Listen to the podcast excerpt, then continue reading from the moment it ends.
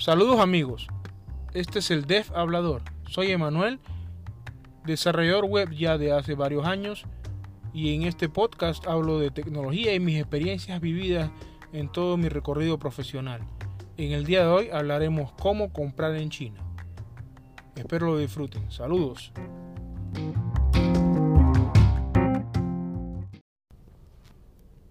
En el día de hoy hablaremos de cómo comprar en China. Antes de empezar me gustaría dar una pequeña introducción como un análisis de lo que veo en China en su panorama mundial en lo que es el comercio. O sea, China ha hecho diferentes movidas que a mí me parecen eh, muy inteligentes. Muy inteligentes porque ellos gran parte de sus procesos de ventas que anteriormente se realizaban, como por ejemplo aquí en mi país que tenemos la zona libre de Colón, se realizaban por medio de brokers, brokers o empresas que eh, compraban mercancía a gran escala y las vendían acá al por mayor a diferentes países más que todo centroamericanos y suramericanos. Entonces esto llevó realmente a que China y Panamá tuvieran una gran relación de esa manera, ¿no? Muchos países venían acá a comprar a zona libre y era una manera comercial muy habitual que se daba. Pero los tiempos siempre van cambiando y me parece que en esa parte China hizo una jugada magistral. Eh, ellos empezaron más que todo a digitalizar gran parte de sus ventas y uno de los proyectos de ellos que ha tenido más éxito fue Alibaba. Alibaba, que es un, es un proyecto eh, que ha tenido éxito comercial, ha cambiado el paradigma en la forma en que se compra. Anteriormente poder contactar fábricas de China era muy complicado. Entonces habían lugares como por ejemplo la zona libre de Colón que tenían esa facilidad y tenían esos contactos y tú le comprabas a esa fábrica directo eh, por medio de un broker o si no a una empresa aquí que invertía por ejemplo en una marca o distribuía ciertas cosas que compraba en fábricas de China. No es un secreto de que en China se manejan precios mucho más bajos porque ellos manejan unas manos de obras y tienen eh, ciertas cuestiones que le permiten tener precios más bajos que otros países que fabriquen cosas. Por eso han tenido tanto éxito. Yo para comprar en China eh, intenté mi primera vez por medio de Alibaba. Alibaba me pareció una plataforma similar como a ver a un Amazon, pero de una manera mucho más grande, en el sentido de que tratas más con fábricas. Y estas fábricas tienen diferentes tipos de reglas. Algunos tienen compras mínimas, otros no la tienen, otros eh, manejan diferentes tipos de criterios para sus ventas y gran parte de la información se maneja directamente de la plataforma. Es una plataforma bastante grande, bastante compleja, que tiene diferentes formas para poder contactar vendedores, buscar productos. Es muy, muy, muy grande. Sinceramente encuentras casi de todo.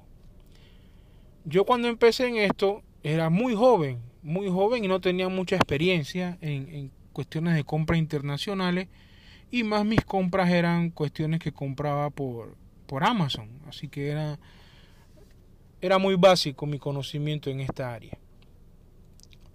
y yo comencé a buscar productos porque yo quería invertir un dinero que tenía para poder traer a Panamá y vender, vender algunas cosas y sacar algún una ganancia de la plata que tenía ahí y no gastármela que es como un proceso básico que a veces se tiene en la vida esa oportunidad. Entonces, por medio de Alibaba, yo conseguí diferentes tipos de empresas y para ese entonces yo tenía mucho gusto con los PlayStations. Entonces yo tenía una empresa con mi amigo que se llamaba Illusion Games. Traíamos juegos de segunda de Amazon y los vendíamos en Panamá. Entonces eh, yo decidí, yo, busqué, busqué y encontré una empresa que vendía PlayStations. PlayStation para ese entonces era el PlayStation 3, que tenía un precio promedio eh, de 900 a 1000 dólares acá en mi país. Y ellos lo tenían en 350 dólares cada PlayStation, lo que me pareció, wow, fabuloso. Lo traigo a ese precio eh, y probablemente lo puedo vender un poquito más y me gano un buen dinero. Eso fue mi, mi pensamiento. Contacté al proveedor, chévere, me contactó de una vez, todo lo vi bastante profesional. Primer error que cometí, comencé a negociar con el vendedor fuera de la plataforma. Y es un gran error y luego le explico por qué. Comenzamos a contactarnos vía email. El vendedor yo le dije, mire, yo quiero probar comprando tres PlayStations y ver cómo me va. Era una compra, sinceramente era una compra muy chica. Él accedió, él me dijo, ah, no hay problema. En ese momento mi madre todavía trabajaba en el BNP Paribas, un banco que ya no existe aquí en, Panamá. Y ella me ayudó a hacer la transferencia eh, al banco ese en China, donde ellos eh, se les depositaba el dinero para hacer la compra. Mandé el dinero para comprar los PlayStation.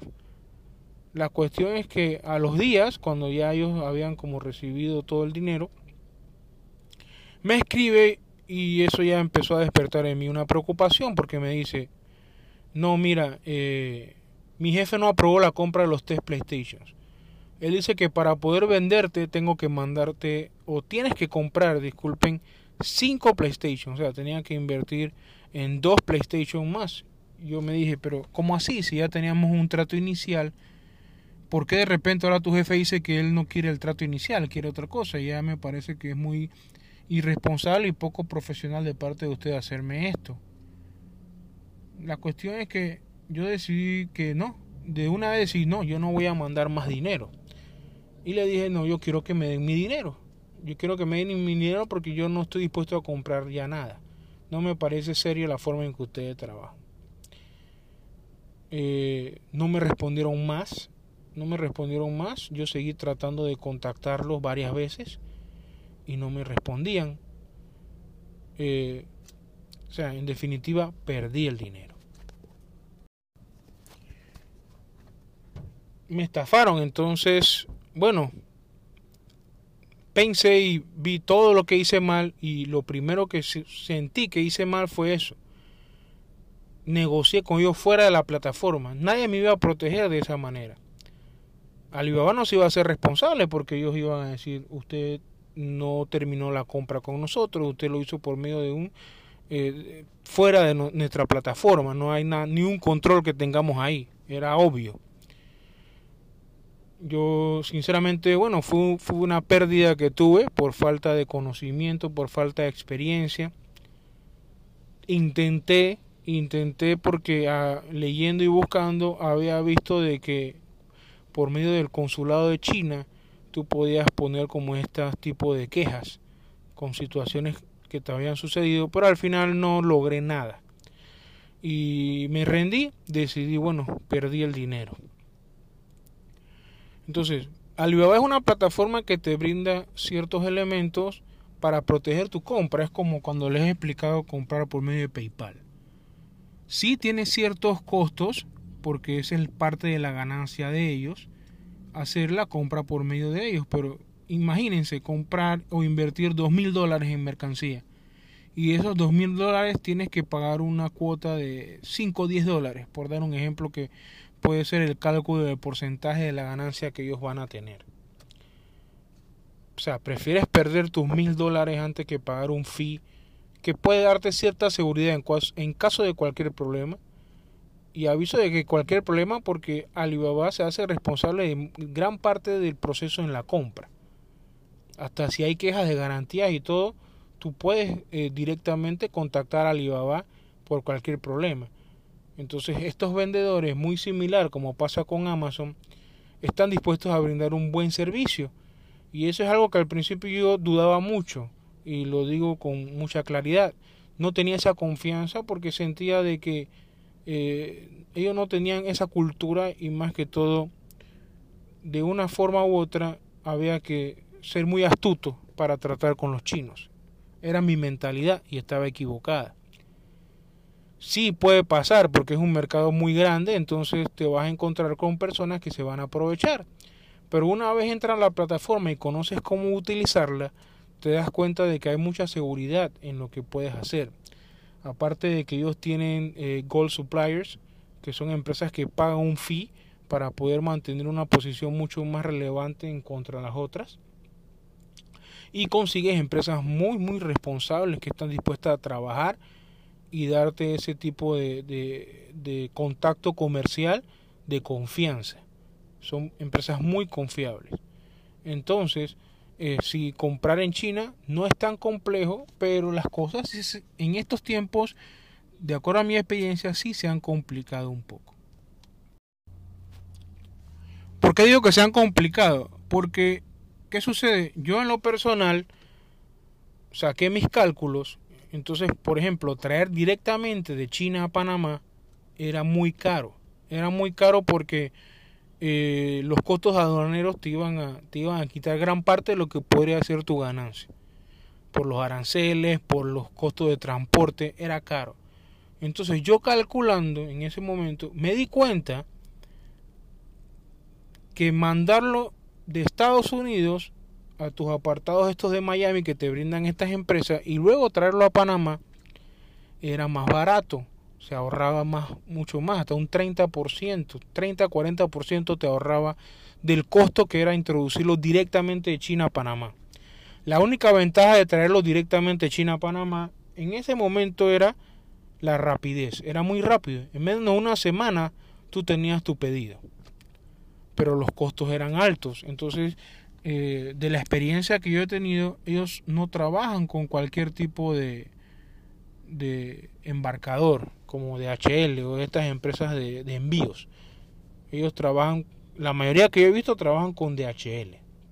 Y DHL tiene costos muy altos y ahora con la pandemia es peor. Los costos son mucho más altos. Entonces, eh, yo primero cuando traía cuestiones de China, lo traía así.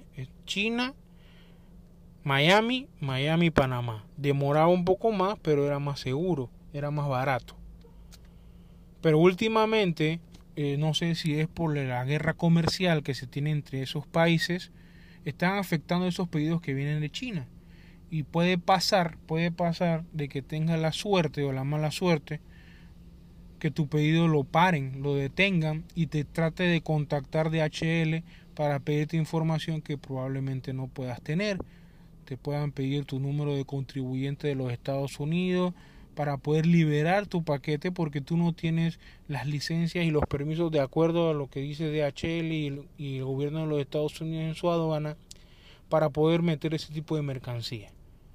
¿Y qué pasa? Te mandan tu pedido para atrás y eso tiene un costo altísimo, altísimo. Entonces, eh, las últimas veces que yo he hecho compras así de China, lo traigo es directamente a Panamá entonces ya aprendí un poco más y sé qué tipo de empresas buscar para buscar esa vuelta. Pero sí, comprar chino no es difícil. Y como le digo, ha cambiado lo que era el proceso de compra. Anteriormente eran compras muy altas, tú tenías que comprar mucha mercancía. Pero esto China lo entendió y vio que para poder globalizar su mercado no tenían que tener tanto control en ese tipo de parámetros de compra. Entonces, por ejemplo, una persona que está en Nicaragua, muy fácilmente se mete a estas páginas y lo que antes le costaba venir a zona libre, pedir, mandar en una empresa de que, que hiciera consolidaciones y mandar tu mercancía, era mucho tiempo y mucho dinero. Ahora por la comodidad de tu casa tú lo puedes hacer. Y si sacas los cálculos de todo lo que te iba a salir, el viaje, la estadía, todo ese proceso, te sale mejor hacerlo de tu casa. Entonces, yo creo que ese es uno de los puntos del por qué en zona libre eh, también se ha debilitado un poco eh, su sistema de, de, ventas. Porque estas plataformas han venido y han cambiado esto. Ya las empresas pueden contactar directamente. Zona libre sí me parece que maneja ciertas cosas positivas que pueden, que pueden surgir como tal, pero ya sería cuestión de que las empresas se pusieran en algo en eso, ¿no? De otro modo, eh, podríamos estar perdiendo la zona libre de aquí a unos años, según mi opinión personal. Probablemente una persona con mucho más conocimiento pueda alegar otra cosa. Pero como le digo, hay diferentes plataformas de compra para China. China es un mercado que está ahora muy abierto y tienen muchos productos y a la vez también puedes manejar herramientas muy similares en Amazon. ¿En qué sentido? Puedes ver que son gold suppliers, puedes ver también el feedback de otras personas que han comprado y esto te puede ayudar en tu compra. te puede ayudar y facilitarte tener relaciones con una fábrica y traer mercancía y poder tener unos márgenes de ganancia más altos que traer directamente de los Estados Unidos, que es mucho más caro. Aparte también te brindan eh, lo que se llaman las marcas blancas, donde tú puedes ponerle tu propia marca, no tiene ni un logo de nada, entonces te abre esos mercados para poder trabajar y poder tener eh, una gama de oportunidades mucho más amplias que antes. Entonces comprar en China sí, no es difícil. Como digo, hay muchos sitios. Otro que conozco pero nunca he utilizado es eh, mareinchina.com, que es muy similar a Alibaba, pero no creo que haya tenido ese, ese impacto como, como Alibaba. Alibaba es muy muy utilizado en estos momentos al punto de que ellos abrieron una página donde se vende al detal que se llama AliExpress. Y aquí es otra cosa que una vez me pasó en AliExpress. Yo nunca he comprado en AliExpress. Sí tengo cuenta en AliExpress, pero nunca he comprado. ¿Y qué me pasó un día de sorpresa? Estoy trabajando y recibo un email de una compra en mi tarjeta de crédito por 3.700 y tantos de dólares. Eso me asustó. Digo, wow, pero ¿cómo así? Yo nunca he comprado ahí. Cuando vine a ver, ni siquiera tenía la compra. Alguien de alguna manera tuvo un descuido y me clonó la tarjeta. Y asumo yo que fue de una manera digital. Probablemente algún eh, instalando alguna cosa en mi computadora hice que robaran información de mi computadora. Entonces, este ejemplo lleva también a decir, yo sí tenía pago mi seguro de fraude. Solo fue cuestión de llamar al banco, decir que esa transacción no la autorizaba yo y el banco eh, hizo un rollback de todo. Al final no tuve un problema y más lo que me dio fue el susto de los tres mil y tantos de dólares que, que trató de usar una, una persona o un grupo de personas para robarme por medio de mi tarjeta. Entonces sigue en las compras en línea siempre hay que tener ciertos cuidados y por favor nunca dejen de pagar ese seguro. Cosa aquí me parece que eso debería estar ya por default en esos servicios, pero bueno, sabemos de que estas empresas cuando abren los servicios es para ganar, entonces todos estos seguros que te meten adicionales al final sí ayudan, ¿no? Pero el de fraude me parece que es uno que no debe faltar, porque pueden pasar estas cosas. Entonces, Número uno, cuando vas a comprar en China, usa la plataforma para comprar. Y si no vas a usar la plataforma directa, por ejemplo, de Alibaba, que tiene hasta su, su, medio para compras y facturas y todo, usa PayPal. Muchos de ellos aceptan PayPal, pero te van a cobrar por manejos, porque PayPal eh, tiene costos, entonces las empresas no quieren asumir esos costos, lo asume el que está comprando. Ya si tú tienes un tiempo con ese proveedor, y has, hecho compras importantes, sí puedes negociar porque ya hay una relación mucho más formal, mucho más fuerte. Lo otro es realízalo todo con eh, paga tus, tus seguros de fraude en tu tarjeta. Si vas a hacer transferencia bancaria o algún otro tipo de método fuera que lo de la tarjeta, que es el que me parece a mí más seguro, toma las medidas necesarias que te da el banco para esto. Entonces, comprar en China si es una opción, si tú quieres como revender productos o crear tu propia marca de algo que quieres empezar y te da el proceso para crecer. Simplemente si ya tu venta o tus o tus transacciones han llegado a un punto importante, tú puedes viajar a China, negociar con el proveedor y crearte otro tipo de margen con ellos para poder vender. Entonces China sí es un mercado que te da grandes oportunidades para este tipo de negocios. Y con plataformas como Alibaba facilitan eso. Yo recomiendo Alibaba porque es la que he utilizado. Pero hay muchas más. Solamente hay que tener cuidado con lo que se hace porque o pueden pasar un fraude como me pasó con los PlayStation. Entonces, amigos, eh, eso sería todo. Espero mis referencias y todo lo que he hablado lo hayan ayudado. Si están pensando eh, comprar en China y hacer un, negocio por medio de compras en fábricas de China, eh, miren que sean proveedores, por lo menos yo siempre trato de coger Gold Suppliers. Porque están bien referenciados, por, hasta te dan cierta eh, Alibaba te da ese, esa herramienta para poder saber qué tipo de empresa estás comprando. Puedes ver los feedback, puedes ver las referencias, los reviews y todo eso te puede ayudar a tomar una decisión de una compra y empezar una estrategia de negocios eh, positiva y saludable. Así que sin más, me despido y mucha suerte.